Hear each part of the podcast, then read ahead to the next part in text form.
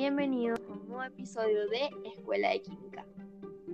El podcast favorito de la profesora más cool. ¿Y quién es esa? Mailix Luces.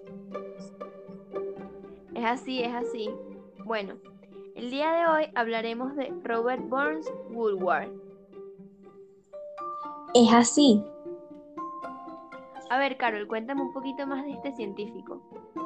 Bueno, Susie, Roberts fue un químico estadounidense nacido en Boston en 1917, célebre por sus trabajos en el campo de la química orgánica, en especial por la síntesis de los compuestos orgánicos complejos.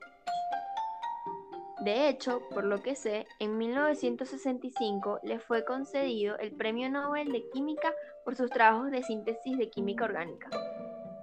Efectivamente, está considerado como el padre de la síntesis orgánica moderna.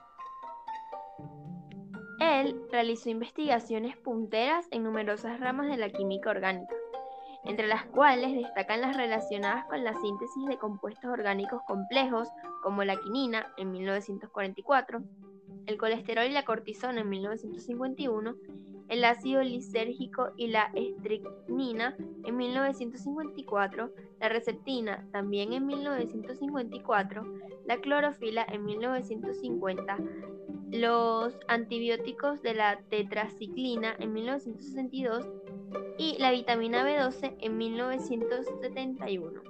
Esta última fue en colaboración de un equipo de investigadores suizos. Wow, no solo eso, su mayor aporte durante la Segunda Guerra Mundial fueron sus investigaciones que se centraron en el descubrimiento de la estructura de la penicilina. Impresionante, Carol. De hecho, sus métodos de trabajo permitieron el desarrollo de nuevos métodos de síntesis general. En el año 1965, él confeccionó un conjunto de reglas que incluso hasta el día de hoy se conocen como las reglas de Woodward-Horman. También ganó muchos premios como la medalla de Debbie, eh, premios Nobel de la Química, premios Willard eh, Gibbs, medalla Copley, entre otros. Qué impresionante, de verdad. Pero lastimosamente, este científico falleció el 8 de julio de 1979 en Cambridge, Massachusetts, en Estados Unidos.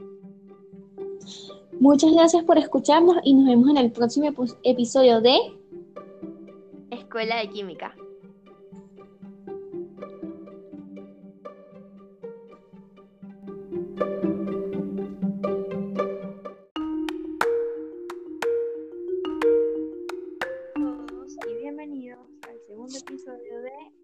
Escuela de Química.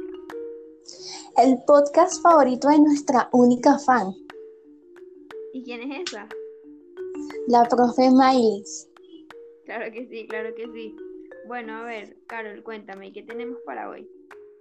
Bueno, Susi, hoy vamos a hablar de la química orgánica y su valor en la vida cotidiana.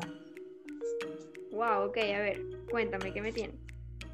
Se puede decir que la química orgánica es la rama que se encarga del estudio de los compuestos a base de carbono.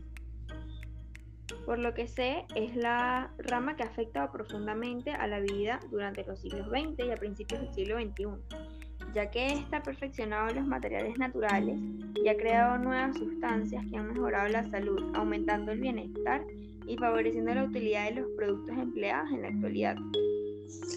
La industria química como fármacos, pesticidas, etc., juega un papel muy importante en la economía mundial e incide en muchos aspectos de nuestra vida diaria con sus productos. Wow. De hecho, su estudio es muy importante ya que tenemos productos en nuestra vida diaria, como la botella de agua mineral y algunos otros plásticos, algunas fibras textiles y lo más importante es que nosotros los seres vivos estamos formados por moléculas orgánicas, proteínas, ácidos nucleicos, azúcares y grasas. Todos ellos son compuestos cuya base principal es el carbono. Hoy en día la química orgánica es aplicada para elaborar nuestros nuevos productos que puedan ayudar a evitar la contaminación, como por ejemplo nuevos productos que sean rápidamente biodegradables o que se reciclen con facilidad. Por otra parte, la industria de la química juega un papel muy importante en la economía mundial e incide en muchos aspectos de nuestra vida diaria con sus productos. El sector químico es, hoy en día, de hecho, el de mayor valor añadido en Europa, el que mayores recursos destina a la protección ambiental y el que más invierte en investigación, desarrollo e innovación. Hecho, es aproximadamente el 4% de sus ventas brutas. Del total de producción de la industria química, más del 85% corresponde a la, industria de la química orgánica. Muy importante. La industria química es sin duda alguna el sector más eh, que ha contribuido a mejorar los niveles de calidad de la vida del ser humano. Sin la química y la industria que la desarrolla, eh, la esperanza de vida no superaría a los 40 años de vida. Y no existiría ni medicamentos, ni agua potable, ni alimentos suficientes para la población mundial. En verdad es súper importante, Carlos.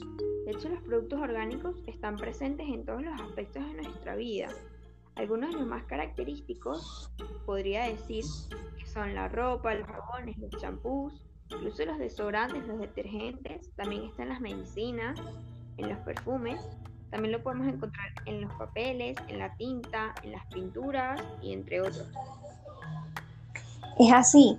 Por ejemplo, los jabones están creados con las grasas de los el origen de animal o aceites vegetales que se transforman en jabones no es cuestión de magia.